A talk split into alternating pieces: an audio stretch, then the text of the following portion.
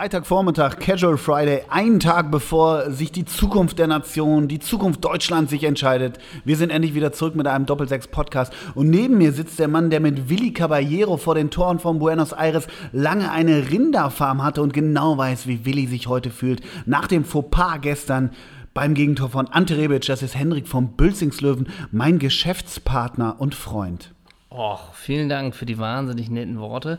Und das ist der Mann, der bald zusammen mit Mario Mandzukic in einer Tipico-Kampagne zu sehen ist. Das ist der Doppelsechs-Herausgeber, besser bekannt als Ole Zeisler. Hey. Hey, hey, ja, Henrik, Mensch, äh, ich weiß gar nicht, ich weiß gar nicht, wie den Podcast so richtig angehen soll, wie auch unsere Live-Show, über die wir gleich sprechen werden. Letzte Woche ist das immer so ein bisschen so ein Blindflug. Und ich habe dich vorhin gefragt, reden wir über die WM? Und du, klar. Worüber möchtest du sprechen? Naja, wir sind natürlich schon politisch äh, immer nah dran und deswegen müssen wir uns jetzt natürlich auch gerade mit der Weltmeisterschaft auseinandersetzen. Positionierung? Ole hat Joachim Löw sich verzockt in der Aufstellung gegen Mexiko. Naja, ich, es gibt schon, finde ich, schon einen Schwall äh, bei der WM, ähm, über den wir sprechen können. Zum einen erstmal die Frage, äh, wie viel guckst du überhaupt so zurzeit? Du hast ja jeden Tag Optionen. Ja, ich habe auch jeden Tag ohne WM-Optionen, aber ähm, ich gucke relativ, verwunderlich relativ viel. Aber es ist ja, das haben wir auch schon häufiger hier besprochen, man guckt ja anders als früher, als man noch nicht das Smartphone in der Hand hatte, noch äh, keine Kinder hatte und noch nicht tausend andere Optionen hatte, noch was nebenher zu machen. Gebannt vor dem Fernseher sitze ich nicht, aber ich gucke dennoch relativ viel, weil das finde ich schon überraschend. Ich war relativ bocklos auf die WM, aber ich muss sagen, im Gegensatz zur EM 2016 ist der Fußball bzw. die Spiele, finde ich insgesamt besser als erwartet. Das kann ich erstmal so pauschal vorwegschicken. Und bei dir? Ja, das geht mir ähnlich, wobei es ja doch auch interessant ist, dass es sehr viele äh, 1 zu 0s gibt und bei diesen 1 zu 0 ist ja oft auch scheiß Tore. Ne? Mhm. Also wie zum Beispiel das von Diego Costa oder mhm. am selben Tag noch das von Uruguay. Ähm, also das ist ja, man wird ja trotzdem wenig verzückt. Du hast natürlich, was aus WM-taktischer Sicht natürlich brillant war, dass du dieses tolle Spiel Spanien gegen Portugal hattest, wo alle denken, oh, WM, toller Fußball und so. Und das schwebt natürlich so ein bisschen wie eine Glocke über diese doch auch vielen mittelmäßigen Spiele mit noch scheiß Toren. Das muss man auch mal so sagen. Aber ich finde, es hat tatsächlich so was Gemütliches mitunter, mhm. dass nebenbei so ein Fußballspiel plätschert. Und natürlich, man guckt anders, aber es ist ja auch total geil, was sie für Optionen bieten. Konkret bei mir, ähm, man ist in der Küche und schneidet den Kohlrabi und guckt mhm. dabei Australien gegen Frankreich und alle zehn Minuten guckt man mal auf den Bildschirm und merkt, es reicht auch völlig. Ne? Frittierst du den Kohlrabi denn? Nein, auf gar keinen Fall. Mhm. Gegrillt oder gekocht. Ah, okay. Oder püriert oder pochiert. Mhm. Ähm, oder auch Dänemark, Peru. Also das muss man natürlich nicht 90 Minuten komplett frontal vom Fernseher gucken. Aber wenn das so ein bisschen nebenbei, nebenbei so rumtüdelt auf dem Bildschirm, das ist ein bisschen wie Radio, ne? Ja, wirklich. Ja, und da aber das ist schön, das ja, ich gut. Das stimmt. Also, das ist auch schon seit längerem eine Erkenntnis, aber bei dieser WM kommt sie noch mehr zum Tragen. So dieses Nebenhergucken. Ja, ich gucke das ganz gerne, sind ganz nette Geschichten. Und was mich so ein bisschen erwundert, ist falsch, aber es ist noch nicht so richtig was was krasses passiert. Also es wurde ja so, ich meine es gar nicht jetzt, oh, keine Hooligan Riots, damit war zu rechnen und das irgendwie War damit zu rechnen? Ja, damit war zu rechnen. Weil man hört ja aber, dass es nicht im Stadion ist, hätte man vielleicht gedacht, mhm. aber man hört ja auch sonst bisher nichts, dass irgendwie Innenstädte zerschlagen wurden oder sonst was. Also auch damit war, du bist da ein bisschen äh, im Thema drin. Man kann ja sagen, du hast auch einen Film gemacht, mhm. der bei Panorama lief, mhm. über die äh, russische Hooligan-Szene. Ja, aber die allgemein auch die deutsche, ja. Und da waren unsere Recherchen einfach, die sich bisher bestätigen, dass der russische Staatsapparat äh, äh so vehement ist, auch im Vorhinein schon, dass ganz klar ist, die berühmten, berüchtigten russischen Hooligans, die 2016 in Marseille alles kurz und klein gehauen haben, dass die die Füße stillhalten werden, weil, sie weil ihnen sonst Strafmaßnahmen angedroht werden, die nicht ohne sind. Und toi, toi, toi, ich klopfe mal auf Holz, Vorsicht auf meine Stirn. Äh, bisher ist es so geblieben und es wird auch so bleiben. Es würde hier und da vielleicht abseitig ein Ackermatch geben, aber nicht mehr und nicht weniger. Aber auch äh, trotzdem im Zuge dessen, dass da irgendwie, was weiß ich, ähm, sei es ein positiver Dopingbefund. Also die WM ist ja noch jung, das kann alles noch passieren. Was mich so ein bisschen wundert ist, und aber irgendwie auch ein bisschen beruhigt in diesen unsicheren Zeiten, ähm, die WM läuft bisher so glatt. Ja, das stimmt. Oder irgendwie denkt auch, man auch man so, kriegt ne? auch keine äh, Proteste mit. Ne? Ja. Irgendwie so. Vielleicht ist aber das eben auch wiederum Russland. Du kriegst eben Ja, nichts mit. das das weiß ich natürlich. nicht. Aber gibt es da nicht so viele Journalisten, also dass du tatsächlich, Hm. wenn sich in, auf dem Roten Platz in Moskau, ich sage jetzt mal so 200 Frauen äh, äh, entblößen und gegen irgendwie, das kriegst, würde man ja schon mitkriegen, oder? Ja, genau, Also man hat ja auch be mitbekommen, glaube ich, am Eröffnungsspiel äh, die Proteste gegen die homosexuellen Feindlichkeit, Hm. also sowas, aber das wabert mal so ganz kurz und ist dann auch schon wieder weg. Ja, und deshalb, also scheinbar, und offen gestanden freut mich das ja auch, deshalb haben wir auch äh, so ein bisschen letzte Woche unsere Show From Russia with Love genannt, weil mich hat es offen gestanden, wir haben ja auch einen gemeinsamen russischen Freund, Ja. der auch so ein bisschen sagt, Mensch, irgendwie findet er das immer relativ einseitig medial Berichterstattung. Natürlich gibt es sehr viel dort zu kritisieren, auch anzuprangern und vor allem zu recherchieren, alles richtig. Aber immer wieder Russland. Und ich habe so ein bisschen so ein Gefühl von, irgendwie gönne ich euch das so ein bisschen, dass es im Moment scheinbar echt ganz glatt läuft und wünsche mir das auch weiterhin. Natürlich will man eh mal eine befriedete Situation bei solchen Großveranstaltungen oder grundsätzlich. Aber irgendwas in mir sagt, hey, die Russen kriegen es hin. Und nicht nur wir Deutschen 2006 kriegen es so geil hin, sondern die kriegen es auch super hin. Bisher wohlgemerkt. Und ich, ich finde das toll. Ähm, nur jetzt mal wirklich eine Frage. Die russische Liga hat ja auch äh, ziemlich Probleme immer mit Rassismus, ne? Also mit den Affenleuten, so Affenlauten, sobald ein Affenleuten mit den Affenlauten, die im Stadion hörbar sind, So. äh, sobald ein schwarzer Spieler den Ball hat. Gab es denn da bisher irgendwas? Also tatsächlich, wenn die afrikanischen Mannschaften spielen, gab es bisher auch nichts, ne? Nee, ähm, also wenn, dann hättest du jetzt so fragen müssen, ob es bei den russischen Spielen passiert, scheinbar nicht. Es gibt bisher diesen ein, diese eine Nummer des mexikanischen Fans, äh, da die FIFA ermittelt hat, wegen dieses Put, dieser Puto-Rufe, also was ja homophobe Rufe sind. Ähm, da ermittelt die FIFA, aber von den Russen kam da bisher noch nichts.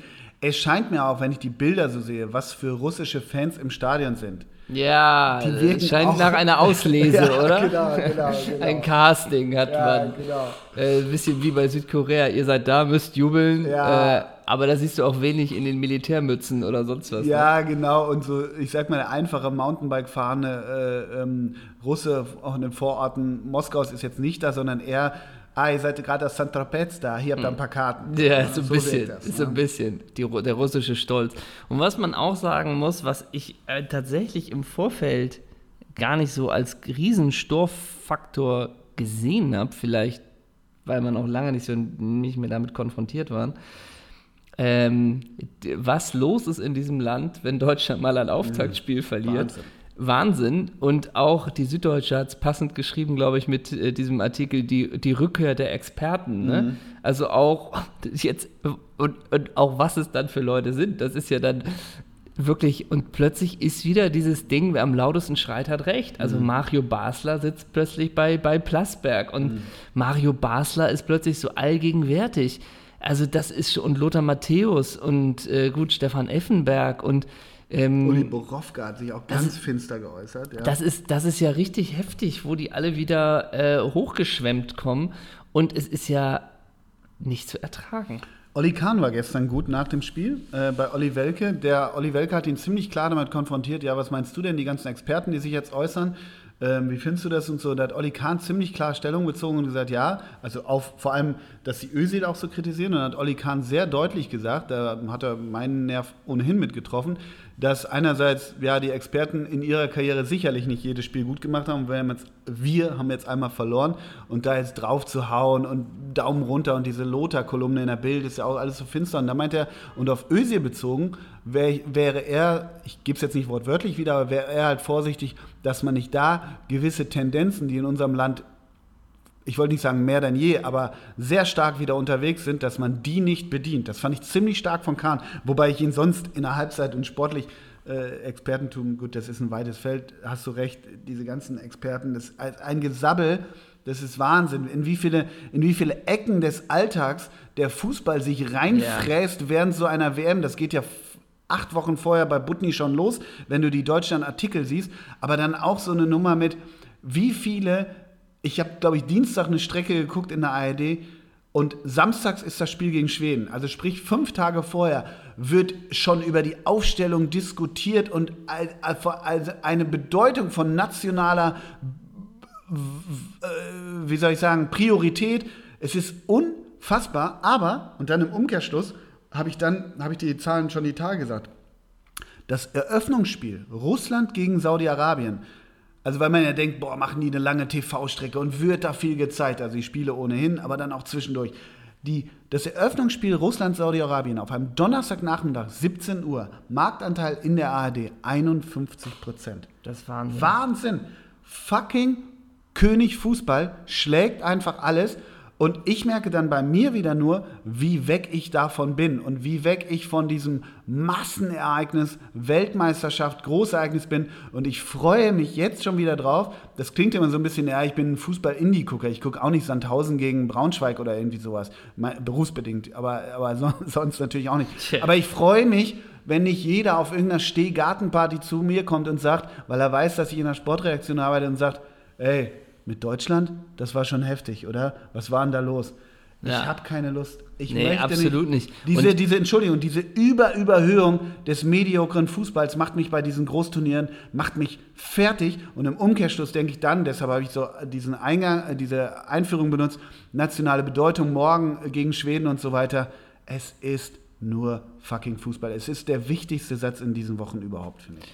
Ja, absolut. Äh, und vor allen Dingen finde ich so doll, dass du auch äh, irgendwie, du bist einkaufen und die Mitarbeiter im Supermarkt hörst du so mit Statistiken werfen. Seit 26 Jahren kein Auftaktspiel mehr. Seit 26 Jahren. Mhm. Ja, so, ne? Und also das ist so ein bisschen, äh, das nimmt ja auch so groteske Züge an, weil du kannst dich nicht dagegen wehren. Jeder Laden holt seinen Riesenfernseher mhm. raus und die Leute sitzen da und dieses Ganze und auch mit welcher wir haben ja mitunter auch ein, ein, ein Doppelsechs, eine Doppelsechs-Gruppe und mitunter, ich muss sagen, manchmal habe ich auch ein gewisses Interesse, das wirklich so, ja, du kannst es sagen, aufzusaugen. Also das heißt aber nach dem Spiel, man guckt sich wirklich mal einmal alle Berichte an. Man mhm. guckt sich danach noch die Show danach an und auch noch die Diskussionsrunde. Mhm. So ein bisschen kenne deine Feinde. Warum findet man es scheiße und mhm. so, ne? Und mitunter kommunizieren wir ja dann auch. Und dieser Ernst, mhm. diese Erhöhung, dieser Ernst. Und dann auch das, gut, über Mario Basler muss man gar nicht reden, aber wo man auch so ein bisschen denkt, nur mal die Fakten. Wie ist, vielleicht, ich weiß auch nicht, ob das jetzt richtig ist, aber so ein bisschen, was sind deine Trainerstationen mhm. so gewesen? Und er hat ja nie, glaube ich, besser als die vierte oder fünfte Liga gecoacht, mhm. sage ich mal. Wie anmaßend äh, das ist nun dem Bundestrainer. Der hat noch nie einen Trainer irgendwie bei so einem Turnier und die wissen ja alle auch nicht, was in so einer Mannschaft abgeht, was da nochmal für Mechanismen sind, so, ne? Also, das ist Wahnsinn, dass man sich dann über die erhebt und meint, man gibt Ratschläge. Ja, aber dann auch wie der Stammtisch, aber auch die, die, die Debatten auch bestimmt. Man muss ja sagen, wenn Özil sagt, wenn, wenn, Entschuldigung, Matthäus in seiner Kolumne in der äh, Zeitung mit vier Buchstaben sagt, äh, Özil würde ich sofort auswechseln das bestimmt auf einmal oder ist nicht stolz oder irgendwie ja. oder auch diese Hymnendiskussion. Ja, Leute, lasst es, lasst es. Es ist, ich will nicht sagen, Fußball ist nicht Politik, aber das ist nicht Politik, sondern das ist, das ist einfach Stammtisch Boulevard, wo wirklich, wo wirklich äh, ähm, an irgendwelchen Ecken und Rändern der Gesellschaft gefischt wird einfach. Und da muss man so wahnsinnig vorsichtig sein. Und dann auch in Waldemar Hartmann habe ich mir, God only knows why ich das getan habe, habe ich mir Waldemar Hartmann bei Lanz reingezogen, der sich da hinsetzt in einer stammtisch-jovialen Art. Und da habe ich auch gesagt, wir haben mal irgendwann entfernt diskutiert, ob wir Waldi Hartmann mal für Doppelsechs anfragen. Never ever. Das nee. ist so ein finsterer Stammtisch-CSU-Mistgelaber. Also wirklich, da saß noch Dennis Augo. Dennis Augo sehr gut, hat Waldi sehr gut Konter gegeben. Aber Waldi in einer Art und Weise, dann erzählt er allen, ja, mich hat ein Nationalspieler angerufen aus dem derzeitigen Kreis ich nenne keine Namen, aber der hat gesagt, das brodelt da richtig, das brodelt da richtig. Jeder weiß mehr, jeder hat mehr Infos. Ey, ich kann es alles nicht mehr haben, wer sich alles zu Wort meldet. Und Mario Basta hast du völlig recht. Aber warum holen sie sich Mario Basta? Weil Absolut. er wissen, dass er lospoltert, ja. dass er keine Grauzonen kennt, dass er nicht differenziert, dass er es nicht mehr relativiert. Und gestern wahnsinnig guter, weil du gerade sagst, Süddeutsch, wahnsinnig guter Artikel von Dirk Gieselmann, äh, sowieso alter Freundemann, schreibt jetzt äh, für Süddeutsche viel und Zeit und macht für die Zeit äh, Live-Ticker, egal Und der hat gestern auch so ein bisschen beschrieben, diese ganzen Schlandleute, dass die Schlandisierung vielleicht jetzt mal mit dem Vorrunden aus vielleicht mal zu Ende ist. Mhm. Diese ganzen Schlandleute, die jetzt so enttäuscht sind und über Yogi auch das Fallball brechen. Ja, wie kann man Sané? Jetzt wissen sie alle, mhm. dass Sané hätte mhm. mitgemusst. Und so, jetzt wissen sie es alle. Ich würde mich nie darüber erheben. Natürlich kann ich sagen, ja, Sané hätte ich gern gesehen. Aber immer dieses, dieses Enttäuschte, weil er den Dienst an der Nation verfehlt hat. So mhm. wird das ja immer gesehen. Mhm. Und jetzt ist Vorrunde vorbei und dann ist auch mal gut. Ich glaube, und so hat Dirk Gieselmann auch gemutmaßt, vielleicht, wenn sie in der Vorrunde rausgehen, vielleicht ist dieses ganze Schlandzeug auch damit mal vorbei, vielleicht. Wer weiß. Alles hat seine ja, Zeit. Ja, also das Einzige, was ich eigentlich wirklich ähm, interessant finde an dem Mexiko-Spiel, da müssen wir, glaube ich, gar nicht äh, jetzt groß drüber reden, aber ich habe davor noch mal ein, ein Interview gesehen, was ich von Jesse Wellmer mit Philipp Lahm. Und Jesse Wellmer fand ich tatsächlich erfrischend gut. Mhm. Also, und auch mit Philipp Lahm, das war irgendwie alles, ich fand das alles okay. Und da hat Philipp Lahm nochmal äh, irgendwie gesagt, dass die gegen, dass die Mannschaft immer erst sehr kurzfristig quasi die genauen taktischen Anweisungen bekommt auf den Gegner und dass die Spieler alle die Qualität haben, das in der kurzen Zeit umzusetzen. Weil das ist immer noch eine Frage, die ich total interessant finde, wo sich dann wirklich nochmal diese absolute Elite, sprich Nationalmannschaft, rauskanalisiert. Weil du kannst ja nicht wirklich sagen, Marco Reus ist der bessere, besser, ein wesentlich besserer Fußballer als Julian Draxler. Oder der Spieler, irgendwann ist das ja so ein hohes Niveau, dass es wirklich Nuancen sind. Und vielleicht sind es dann eben diese Nuancen, dass du, was dich zum Nationalspieler machst, dass du die Fähigkeit hast, in ganz kurzer Zeit vielleicht komplizierte taktische Anweisungen umzusetzen. Mhm. Und dass diese Mannschaft gegen Mexiko, wie auch immer es dazu äh, gekommen ist, so im Kollektiv anscheinend diesen Plan nicht umsetzen mhm. konnte. Und das sind ja alles, eh klar, Weltklasse-Spieler, so, aber dass es da als Mannschaft in diesen 90 Minuten, wenn es drauf ankommt, nicht funktioniert hat, mhm. das finde ich schon interessant. Und deswegen finde ich dieses Schwedenspiel, ob sie da jetzt 4-0 gewinnen, also ich bin einfach nur total gespannt, wie diese Mannschaft auftritt mhm. tatsächlich mhm. und ob sie es schaffen, das, was man jetzt vorher alles gesagt hat, ganz simpel auf den Platz zu kriegen. Welche Körperspannung haben die? Also, was, ne? also so ein bisschen so, wie tritt diese Mannschaft auf? Ja, also genau, das finde ich auch spannend, weil mich interessiert schlichtweg, das wird wahrscheinlich nie aufgelöst, aber das ist, weil die, ne, das ist ein bisschen rumort, dass sie mit Watutinki nicht ganz zufrieden sind, dass so ein bisschen latente Grabenkämpfe, nee, Grabenkämpfe nicht, aber eine gewisse Diskrepanz zwischen den Jüngeren, also Brandt, Werner und so, und zwischen den Älteren, die Weltmeister geworden sind, also so ein bisschen Confed Cup-Sieger ge nicht gegen, aber da gibt es vielleicht eine Gruppe und die andere Gruppe, dass die nicht so zwingend miteinander harmonieren, das könnte deutlich werden. Also das hat Hummels ja auch so ein bisschen indirekt gesagt. Das ist jetzt sehr Kaffeesatzleserei und auch Küchenpsychologie. Aber das finde ich schon spannend, ob das nachher vielleicht so ein bisschen rauskommt, dass manches unstimmig ist. Und natürlich spielt da auch, das will ich jetzt nicht thematisieren, weil mir wird es viel zu sehr durchgenudelt und ich sehe das eh äh, als auch nicht so staatstragend im wahrsten Sinne des Wortes. Erdogate spielte auch eine gewisse Rolle, gar keine Frage, weil es sind Störfeuer schlichtweg.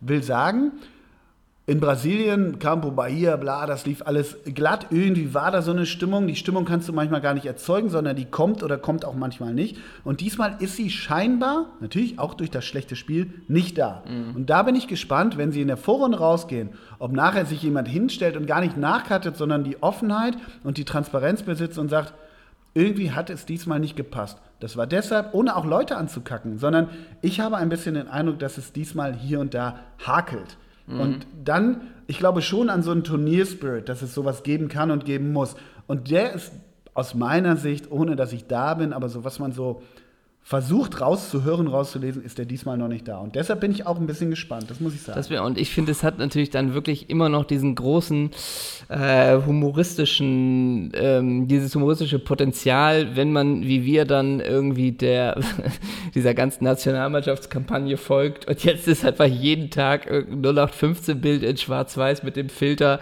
irgendwie, komm, wir stehen auf, wir ja, zeigen es genau. der Welt, biete, zeigen, ja. wir können hinfallen. Aber wichtig ist, dass man auch, ja, also die machen natürlich natürlich alle ihren Job, aber dieses Ganze, wo man denkt, Alter, ey, was ihr euch jetzt aus jedem Foto aus den Fingern saugt und da diese Niederlage wieder als Stärke verkaufen müsst. Ah, und dann gibt es 0-0 gegen Schweden. Das hat einen gewissen Spaß. Doch, Ich bin morgen beim Rasenfunk, ich muss da morgen beim Rasenfunk abliefern. Morgen Abend nach dem Spiel bin ich, äh, äh, Max Jakob Ost vom großartigen Podcast Rasenfunk macht, glaube ich, nach mindestens mal jedem Deutschlandspiel, ich glaube sogar jeden WM-Tag macht er, macht er eine Podcast-Folge. Da hat er mich morgen nach dem Schwedenspiel bin ich da am Start. oh, mit wem zusammen? Ich weiß es gar nicht, sage ich dir sofort. Äh, Mario Basler, Lothar Matthäus und Thomas Strunz. nee, mit Dennis Rommedal. Nee, warte mal, ich guck mal. Ich, äh, äh, da ist er, warte, ich sag's dir, das ist der Kollege Oh, jetzt bin ich gespannt. Trommel. Sebastian Karl. Sebastian Karl ist das. Ja, Ja, Grüße. der Bruder von Steffen Karl. Grüße. Hast du Dänemark gesehen? Nein. Ich habe gestern Dänemark ein bisschen geschaut und ähm, habe so überlegt, Dänemark, ja okay, Eriksen ist klar, Bentner leider nicht, aber so eigentlich, die haben echt ganz gut gespielt und ich, ich freue mich auch, Simon Kjær zu sehen, spielt einen Ja, geilen Ball. Spielt bei Fenerbahce, glaube Nee, ich. Sevilla. Sevilla. Oh. Ja. Und, ähm, nee, jedenfalls, äh, Paulsen vorne, also ich, ich mag irgendwie die dänische Mannschaft, ich habe immer Sympathien für die Skandinavier. Und dann habe ich so überlegt, Dänemark, Dänemark, okay, wen fand ich denn da mal geil? Natürlich im 92 die, die Pommes-Sieger, ne, mit Wilford, Paul, Fleming Paulsen und äh, wie sie alle hießen damals, ähm, Henrik Andersen, Kim Christofte vom FC damals. Und dann dachte ich, aber da gab es noch so eine Zwischengeneration. Und dann habe ich so überlegt, 2014 waren sie äh, 2016 waren sie nicht dabei, da haben sie ja die Playoffs gegen Schweden verloren. Aber 2008, 2010 diese Generation und die hatten vorne so ein, so ein Trio, Trio, vorne, die Dänen. Versuch mal, wer da lange vorne, dieses Trio der Dänen, Dennis Rommedal habe ich gerade schon genannt, du musst noch zwei nennen, wer, wer, wer so ähm, Also nach den Laudrup-Brüdern, wenn man so will. Aber du bist jetzt auch noch nach Ebbe Sand, weil der war ja, auch. Ja, der ging mit denen über, aber ich bin so bei zwei, 2008, 2010. Da waren eigentlich zwei, Oh, die da- ich ziemlich geil ja, fand, die auch beim VfB gespielt haben. Also ich würde jetzt immer noch an den ewigen Peter Löwenkranz denken. Der Ja. war auch bei vielen Turnieren dabei. Ja, den, Und dann hatten die immer diesen Neuner, der hatte so einen Doppelnamen. ja genau. Äh, Kron Deli. Ja, den, äh, Den- den ja, gab's auch immer. Aber der war eher so Backup. Es gab so einen Striker eine ganze Zeit, der noch beim VfB war. Ähm, ein Striker, der noch beim. Äh, Ja. Der andere war nämlich auch beim VfB. Ach so, na, jetzt bin ich aber auch noch bei dem Paulsen, der bei Schalke war. Der ist es aber auch nicht, nee, ne? Nee, La war es nicht Larsen? Nee, Larsson, stimmt. Larsson. Und Paulsen gab es auch. Der Paulsen ist gab's auch. 35 mittlerweile. Oh Gott, ey, bei Stuttgart so ein Däne. Jondal Thomasson. Ja, natürlich. Stimmt. Jondal Mit Thomasson. der Nummer der- 15. Ja, der war bei AC Milan und Jesper Grönkjær. oh, der, war auch Isländer. Noch, nee, der Däne gerne. Ach, der Wir Däne? sind immer noch in Dänemark. Herzlichen Wo war Dank. ich denn jetzt bei. Stimmt. Weiß ich nicht. Schneiden wir raus. Ja, schneiden wir raus. Auf jeden Fall Jesper. Wir machen dann, wer ist der Däne immer vor? Jondal Thomas und so richtig schlecht gestimmt. Aber Thomasson, ich war jetzt immer eher so im Jahr 2010, weil Thomasson war ja noch vorher. Ja, Thomasson war ja immer das kongeniale Duo mit Ebbe Sand. ja aber der, der, es gab schon dieses Trio Rommedal, Grönkjær, Thomasson. Ja. Die haben vorne dieses Trio gespielt. Technisch so geile Spieler. Also Thomasson war eher der Striker, aber gerade Rommedal und Grönkjær. Und dann habe ich mal Grönkjær nachgeguckt und Grönkjær war 2005, 2006 war der noch beim VfB Stuttgart. Der hat bei Chelsea gespielt und da komme ich gleich zu. Der hat nämlich in der Vor-Abramovic-Zeit bei Chelsea gespielt. Jesper Grönkjær, ein geiler Flügelspieler. Und der hat in dieser geilen Elf gespielt bei, beim VfB mit Stranzel, Babbel, Manier, Zivkovic, Soldo, Hitzelsberger, Gentner und vorne Gomez und Thomasson, Luboja und Kakao und Marco Streller. Was ist das eigentlich für ein Wahnsinns Mario Gomez, Jondal Thomasson, Daniel Geboja, Kakao und Marco ist Streller. ein Und Trainer, das, das, das ist ja unglaublich. Ja. Trainer, Giovanni Trapattoni und Armin Fee später. Wahnsinn. Da war Jesper Grönkjær und dann habe ich geguckt, wann war Jesper Grönkjær bei Chelsea? 2002 bis 2004. Und, wie du natürlich weißt, hat Abramovic 2003 für 210 Millionen Euro Chelsea gekauft. Mhm. Abramovic, der ja übrigens jetzt wegen eines fehlenden, fehlenden Visums vielleicht nicht mehr bei Chelsea sein darf. Ne? Das ist ja irgendwie so ganz Okay. witzig jetzt. Jedenfalls, Chelsea wird 2003 von, äh, von Abramovic übernommen und ich glaube 2004 holt er dann äh, Mourinho und 2005 werden sie dann zum ersten Mal ähm, äh, Weltmeister, wollte ich schon sagen. Wurde Chelsea Weltmeister mit Jimmy Floyd Hasselbeck. War der denn noch da zu dem Zeitpunkt? Und jedenfalls diese vor, ähm, vor Abramovic 11, die ist sowas Von Chelsea. Wir sind ja, jetzt- und die hatten ja schon von Chelsea, genau. Also etwas davor war Vialli und Gullit, Gullit noch als Spielertrainer, aber dann 2000, warte mal, wir sind im Jahr 2003. Und ich nenne dir nur mal eine, eine, eine Elf vom, vom letzten Spieltag gegen Liverpool. Codicini im Tor, Babayaro, Marcel Desailly, William Gayas, Graham Lesseau über links natürlich. Leicht französisch bisher. Mario Melchior, dieser geile, weißt Oh, du? wer war das denn Das da war noch? mit so Raster. Ja, ich erinnere mich. Das war der legitime Nachfolger von Winston Bogart. Ja, ich erinnere mich. Frank Lampard natürlich, Emmanuel Petit, Jesper Grönkier, Jimmy Floyd Hasselbank und Eido Gudjonsson. Und von der Bank kam Gianfranco Sola, das Ganze trainiert von Claudio Ranieri. Ich frage mich, wieso musste Abramovic überhaupt zu Chelsea kommen? Das ist für mich so eine geile Das Mannschaft. ist geil, aber jetzt müssen wir natürlich aus Geilheitsgründen auch nochmal die Elf von Liverpool nennen, weil da schnallst du ja auch ab. Wir sind im Jahr 2003, wir sind bei Jerzy Dudak, dann Sami Hüpie, Jon Arne Riese, Jamie Carragher, Jimmy Traoré, der sagt mir jetzt nichts, Nee. Danny Murphy, Steven Gerrard, Salif Diao, Milan Barosch, El Hadji Mhm. Diouf mit der Nummer 10, Michael Owen und dann noch auf der Bank Patrick Bera und Emil Heskey. Ja, Trainer Gérard Ollier. Aber Oh trotzdem, Mann, diese, ich hatte das nicht so drauf, dass Chelsea vor Abramovic Auch schon- ja, Desai und solche Leute hatte. Also das hatte ich irgendwie so halb drauf. Ich wusste, dass, wie gesagt, nochmal, dass Vialli in seiner Spätzeit und Gullit in seiner Spätzeit als Spielertrainer noch war. Aber ich dachte, das wäre mit Abramovic das richtig losgegangen. Aber Chelsea war auch da schon immer mal Dritter, Vierter, Fünfter, Ja. bevor Abramovic kam. Und dieser Jesper Grönkier, ey, geiler Spieler, echt. Ähm, Dänemark, aber trotzdem, das heißt, du hast gestern Dänemark-Nigeria geguckt? Nee, war es Dänemark-Nigeria? Nee, Dänemark gegen Dänemark gegen aus, äh, Australien. Gegen Australien, klar. Nigeria völlig falsche Gruppe. Ja, Dänemark ja, gegen genau. Australien Ja, war 1-1, gestern. genau, ja. ja. Es soll einen umstrittenen Elfmeter gegeben haben und über den sprechen wir nicht. Aber der Schütze und bei Australien, da sind wir nämlich bei Thomas Broich. ja.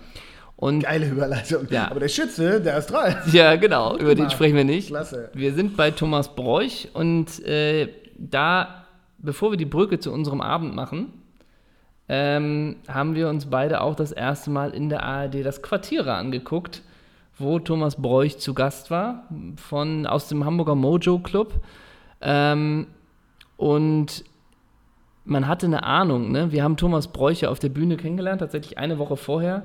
Und der ist schon, also super Gast, muss man sagen. Humorvoll, das ist immer das Wichtigste. Aber auch ein Humor oftmals erst auf den zweiten Blick. Trocken. Trocken. Trocken, er erklärt seine Pointen nicht. Und damit ist er im Quartierer vielleicht nicht ganz gut aufgehoben gewesen. Oder wie hast du es empfunden? Ja, habe ich auch so empfunden. Also er war gen eigentlich genau wie bei uns, aber das ist, glaube ich, auch schon das größte Gütesiegel von Thomas Bräuch, dass er, glaube ich, immer so ist, wie er ist und in sich ruht. Ja. Einfach ein super Typ, muss ich klar sagen. Ich find, fand ihn bei uns wahnsinnig sympathisch hinter der Bühne und auch auf der Bühne. Und da in diesem WM-Quartierer, was äh, live on Tape oder Live-Fernsehen ist, äh, pointiertes Gejohle, hätte ich jetzt fast gesagt. Die Show hat auch gute Elemente, aber Fußball und Humor im Fernsehen, oh, oh, schwieriges Feld, machen wir eine Sondersendung zu. Mickey Beißenherz Machen wir auch eine machen Sondersendung wir auch eine zu. Sendung zu, mit ihm zusammen. Ähm, nein, aber da hat das natürlich nicht so ganz funktioniert. Was im Umkehrschluss, Moment, was im Umkehrschluss natürlich hieße, bei uns hat es total funktioniert, muss eigentlich gar nicht das immer heißen. Thomas Bräuch ist so, wie er ist und ich finde das wahnsinnig gut, so dass er so ist, wie er ist, aber in so einer Show funktioniert das vielleicht eher weniger, aber es wäre jetzt auch ein einfaches zu sagen, ähm, bei uns hat es funktioniert und da nicht. Nee, das meine ich gar nicht. Aber natürlich ist es lustig, wenn Mickey Beisenherz, also der Moderator, ihn fragt, äh, mit welchem Spieler würdest du dich vergleichen, aktuellen Mannschaft? Und er sagt von der Körpersprache mit Mesut Özil. Das ist natürlich ein ziemlicher Gag, aber dann ist es einfach auch äh, im Quartierer vielleicht einfach äh, nicht das richtige Format für diese Art von, von Gast, wo man vielleicht etwas Gags macht, die halt nicht gleich auf die Zwölf sind. Genau. Aber dann sind wir doch schon vielleicht ein bisschen bei unserem Abend. Du hast schon gerade gesagt, und ähm, dass Thomas Bräuch ein sehr guter Gast war. Und in diesem Fall war es wirklich so, äh, dass alle Gäste sehr gut waren. Ne? Also auch Olli Dietrich, Fabian Boll. Dann ist die Frage, was macht für uns einen guten Gast aus? Und einen guten Gast macht vor allen Dingen aus, äh, ich glaube, ganz simpel runtergebrochen, dass sie Humor haben und dass sie ein Humorverständnis haben. Äh, und das hatten sie alle. Und deswegen war das ein ein guter Abend, weil die Gäste keine lange Anlaufzeit brauchten, um festzustellen, was für ein Format sie sind. Die wir im Übrigen ja nie haben, diese lange, lange Nee, Anlaufzeit. das stimmt. Das meinte ich vorhin mit Blindflug, das ist es auch. Ich, ich fand es auch super, ähm, mir hat es wieder Spaß gemacht, da war, war ein kultiger Kultshow-Abend wie immer. Und ähm, war echt super. Und was, was, mir, was ich immer schön finde, und das war beim letzten Abend auch mal wieder so, dass wir noch eine Stunde Backstage mit den Gästen und mit deren Entourage, Thomas Bräuch hatte seinen äh, Bruder dabei, sehr, sehr sympathischer Mann. Ähm, und ähm, da, Michael Oenning war auch noch äh, äh, Backstage dabei, den wir auch die Bühne geholt haben, der sehr gut mit Thomas Bräuch sich versteht. Und ich fand es total gut, dass wir noch eine Stunde zusammen da Bier getrunken haben, den Kartoffelsalat aufgegessen haben und äh, da rumgehangen haben. Ähm, deshalb hat es total Spaß gemacht. Die Bude war voll und ähm, äh, ich glaube, so viel darf verraten werden. Das war nicht die letzte Show. Nee, so viel darf verraten werden. Auf jeden Fall. Sagt Äh, er schon das Datum? 5.12. Ja. Ne? Plakate gehen morgen raus. 2022. 5.12. haben wir die nächste Show. Zu Gast wieder Fabian Boll Daniela Katzenberger. und Martin Spannring aus dem Europapark Spannende, spannende, spannende. Ja, man müssen wir noch was sagen über den Abend abschließend. Der, mit Michael Oenning, du hast es angesprochen. Es war vielleicht der beste Cameo-Auftritt aller Zeiten. Ja. Auf der Doppelsechsbühne. Er war, Obwohl, er, ich. er bettelt sich da mit Hugo Egon Balder. Ja, das stimmt. Aber Hugo Egon Balder alleine nur von der Zeit, dass ich glaube, Michael Oenning wurde auf die Bühne geholt und ich vielleicht exakt handgestoppt nach 65 Sekunden wieder runtergebeten. Ähm, aber mit Michael Oenning hatte ich das Gefühl, können wir machen. Er ist ein Freund der Redaktion, er war zweimal in der Show. Ähm, und auch super. Wir haben ihn am Tag, am Tag der Show haben wir ihn gefragt, ob er nicht vorbeikommen möchte. Und Ehrensache, nach einer Minute hatten wir die Antwort. War später noch Bier trinken. Rollo Fuhrmann war auch mit. Ähm, und das sind dann schon lustige Kombinationen, die sich dann so im Laufe der Doppelsechszeit ergeben. Ne? Und ich glaube auch, weil wir ja eingangs darüber gesprochen haben, dass wir uns so, so ein bisschen freuen, dass, dass, ähm, dass Russland bisher, wie wir sagen, in einem durchaus okayen Licht steht während dieser WM. Ich glaube, wir haben auch mit unserem, mit unserem From Russia with Love, mit unserem Geist, mit unserer äh, russischen Seele, ähm, die wir an dem Abend verkörpert und ins Knus getragen haben, haben wir eindeutig dazu beigetragen. Und ich denke auch, dass, die, dass der russische Staatsapparat sich da nochmal bei uns erkenntlich zeigen wird. Wir haben den 5.12. nicht vor der Brust. Wir verraten mal so ein bisschen was, dass wir im Herbst ähm, Das steht noch nicht fest. Nein, ne? wir stehen was vorhaben, was Ja, wir vorhaben. haben was vor. Wir haben was vor. Im Herbst werden wir in einer anderen Form äh, vermutlich nochmal auftreten. Das ist gerade in Planung. Wir sind da in ähm, Gesprächen mit S. Oliver und Jean-Pascal Paris. Und ähm, vielleicht kommt da zwischendurch noch was, was Nettes. Was Nettes klingt schon geil. Was Ne? Nettes von uns, für uns. Vielleicht kommt da noch was. Haltet euch auf jeden Fall mal den ganzen Oktober frei. Denn wir fahren, mit, wir fahren mit euch nach Sochi. genau. Ja, wir werden es natürlich als erstes im Podcast vermelden, sobald es spruchreif ist. Und ähm, ich hätte noch ein Thema für dich. Oder Na, hast du, noch, hast du noch ein Thema? Nö, ich habe keine. Ja, ein schönes Thema. Denn es kam so wahnsinnig gut an, dass wir damals diese Real Madrid Jahrhundertelf gemacht haben. Mit Ivan Campo, der Kapitän so, war und alle ja. Mhm. Freiheiten nach vorne hatten. Und ich dachte, ob wir ganz, ganz aktuell sind und mal eine kleine, aus dem Bauch heraus, eine kleine Jahrhundertelf der Schweden basteln, wo dieses Spiel so wie eine Glocke über uns, über uns schwebt, dieses morgige. Mhm. Ob wir so eine kleine Jahrhundertelf der Schweden basteln. Das Damoklesschwert. Ja, hast du Lust darauf? Ja, klar, Ist das eine schöne Einladung? Ja. Na komm. Ja, komm, Dann, Mignon. Mignon, ne? dann machen wir mal. Dann würde ich anfangen, wir fangen mal wieder im Tor an. Und Ja. da haben wir natürlich die Wahl zwischen Ravanelli oder dem. Ravanelli. Nee, hier Ravelli, oh Gott. Oh, das schneiden wir wieder raus. Zwischen Thomas Ravelli und dem ewigen, der auch immer so geil aussah, der ist auch so- Isaacson, ne? Ja, genau. Hast du, du hast dich jetzt vorbereitet? Nee, Ach nee, ich- wirklich nicht. Ich, da, ja, Aber er muss ich- ein bisschen aus der kalten Hose schießen, aber Das ist ja nicht dein Problem. oh, ich, will, ich wäre echt bei Ravelli. Ja, wahrscheinlich schon, weil Ja, er, glaube ich, bis 50 gespielt hat. Ja, Ne? und WM 94. Ich finde ja diese WM 94 oder EM 92 im eigenen Land, wo sie im Halbfinale waren. Ravelli, oder? Ravelli im Tor, ja. ja. Dann sind wir bei den Verteidigern. Ich bestehe eigentlich nur auf einen. Ich auch auf einen. Nee, klar. stimmt. Oh, da haben Ja. wir schon ihn verteidigt. Du bestehst, ich würde tippen auf Patrick Andersson. Ja. Ich auf Olaf Melberg. Ja, natürlich. Oder? Natürlich. Also, also schöner wird es im. Profifußball nicht Nee, mehr werden. auch nicht mehr werden. Jetzt gehen ja alle im Moment auf diesen Isländer so ab da, ne? Hast du das mitgekriegt? Ein Isländer, also GMX News, ne? Ein Isländer sprengt die. So, ein Isländer sprengt die Social, Social Media ähm, äh, Welt. So ein Isländer soll so geil aussehen. Ich krieg den Namen gerade nicht, ist mir auch zu dumm. Okay. Egal. Äh, Äh, haben wir- Anderson, au- au- au- obwohl, warte mal, was haben wir? Anderson und? Und Melberg. Also da ist nicht zu ja, rütteln. ja, ja, okay. Wir sind dann bei den Außenverteidigern. Da muss natürlich aus, aus Gladbacher Verbundenheit auf der linken Seite Oskar Wendt. Ja, ja. Warte, lass mich links, links. Ist er nicht links? Doch, doch, doch, doch. Ja, klar. Wer hat mit meiner Frau gepennt? Oskar, Oskar, Wendt. Das war der Schlachtruf oder war das von dir gerade ein Nee, das privater war Einblick? Wehrquartier. War das ein privater Einblick? Naja, und ähm, ja, doch, Oskar Wendt. Lass uns Oskar Wendt nehmen, ja. Und bei der rechten Seite hast du. Joachim Björklund. Ja? Den hatten wir doch schon mal, weißt du, da habe ich doch erzählt, weil auf dem, ja klar, Joachim Björklund auf rechts.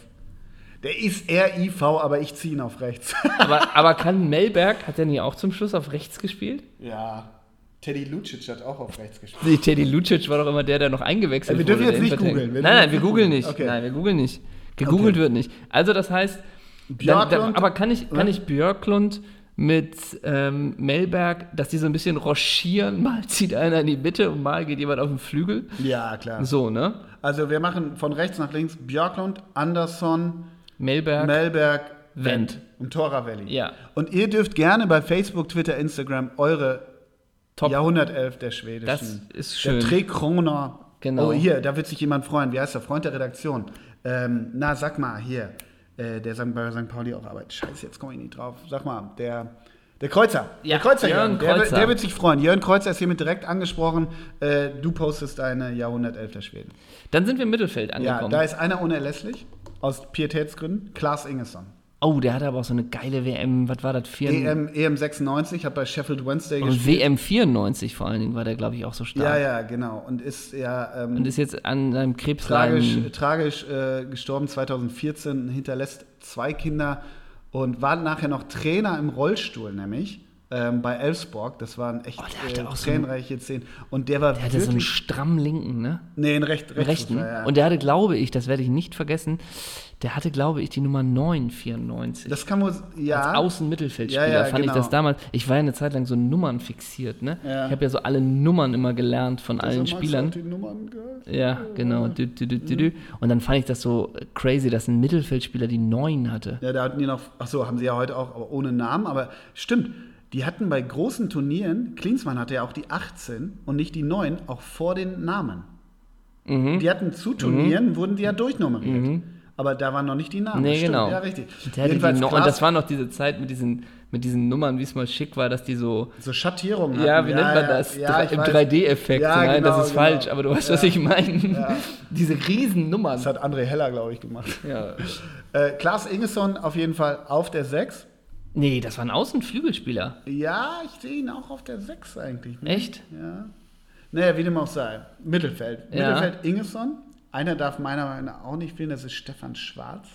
Oh, der ewige Achter, oder? Ja, ja, genau. Siehst du, ich weiß bei Stefan Schwarz, ich meine, der hatte die 8. Rowold? Nee, ne? Äh, Stefan Schwarz. Ich meine, ja. Der Und war auch lange Kapitän, meine ich. Der hat, guck mal, achso, bei den Junioren hat er, der hat bei Leverkusen gespielt. Und der also wir googeln, sobald wir das mal kurz für die Hörer, wir googeln, Oh. sobald wir den Namen haben, 69 Spiele. da haben wir's. Oh, und bei Helsingborg war er Trainerassistent. Ui. Jedenfalls lange bei Benfica war der. Schöner, äh, der war klein. 1,80 und ein Linksfuß. Und wir brauchen für die Standards diesen Typen, der immer dann in Moskau gespielt hat, auch aus russischen Gründen Ah, ja, ja, ja. Der alle Standards Oh, da immer, wie hieß denn der? Äh, Ähm, Quist, nee, Nee, ja, hier, ja, äh, ja, ja. Der ist der, den Linksfuß. Der Ja, ja, ja. Geilen Wumms. Ja, Verdammt. der hat immer die der war bei Spartak Moskau so ewig, super. wo man sich immer gewundert hat, wie, wie, äh, Ah, ja, du musst überbrücken. Das muss ich nachgucken. Ja. Das, sowas müssen wir wissen. ja, das stimmt. sowas müssen wir wissen. Ja, das stimmt. Bitte, wie heißt der? Schneiden wir das raus? Äh, nein, wir schneiden nichts raus. Wir kommen nicht drauf. Ja, gib mal, jetzt müssen wir googeln, gib mal ein ja, Schweden. ja. Ähm, ah, Mann! wenn wir ein Bild haben, ne? Wenn wir ein Bild haben. Kim Kallström. Kim Karlst, Kim Kjellström. Kjellström. Genau. Kjellström. Ja. Ja, geiler linker Fuß. Ja. Ich habe so eine Angst vorm, vorm Sturm vorne. Haben wir auch, aber wir Ich haben hab noch. echt Angst. Aber ich habe noch die Frage, ob wir. Was ist mit Andres Limper? Anders Limper. Anders Limper, spielen wir mit dem oder können wir auch Henrik Larsson auf die 10 setzen? Ey, das ist halt die Nummer. Wie viel haben wir jetzt? Wir haben, wir haben zwei Mittelfeld. nee, drei haben wir, ne? Wir Wir haben- haben Ingesson Ingesson, Schwarz. oh, und äh, Kallström. Das heißt, wir, wir hatten. Wir sind auf der 6 eins, relativ dünn aufgestellt. Fünf, acht haben wir bisher. Ja. Wir haben noch drei Spieler. Drei. Ey, und in den drei Spielern müssen Slatan, Larsson, Henke Larsson, Darlin und Brolin vorkommen. Und Markus Berg. Und John Guidetti. Ja, aber sag mal, können wir nicht, können wir nicht Larsson auf die 10 setzen? Ja, wir, ja. Also, Oh, jetzt kommen die Härtefälle, ne? ja, aber ich muss auch sagen, jetzt mal bei, aber wir können ja auch nicht komplett mit dem 94er Sturm oder 92er Sturm auflaufen. Also Ja, Brolin da und ist. Slatan ja schon mal nicht dabei. Nee, weiß ich auch nicht. Deswegen. Pass auf. Aber bei wir, wir Slatan, stürzen den König. Ich bin ja auch dafür, weil Slatan mir auch ein bisschen, ich bin hier und bei Manchester United, ich komme stärker zurück, als ich jemals den Platz. Ich würde sagen, oder meinst du mit dem König Martin Dahlin? Ja, eigentlich schon. Ja, Kung- als Gladbacher, Kung äh, Dali. Also pass auf, ich bin ganz klar dafür, weil das ist wirklich, also Weil die eingespielt sind und ja, sich kennen, ne? und da bin ich echt Jurek Rohrberg Fanboy. Das ist meine absolute Lieblingsmannschaft. Larsson, Darlin, Brolin muss vorne rein.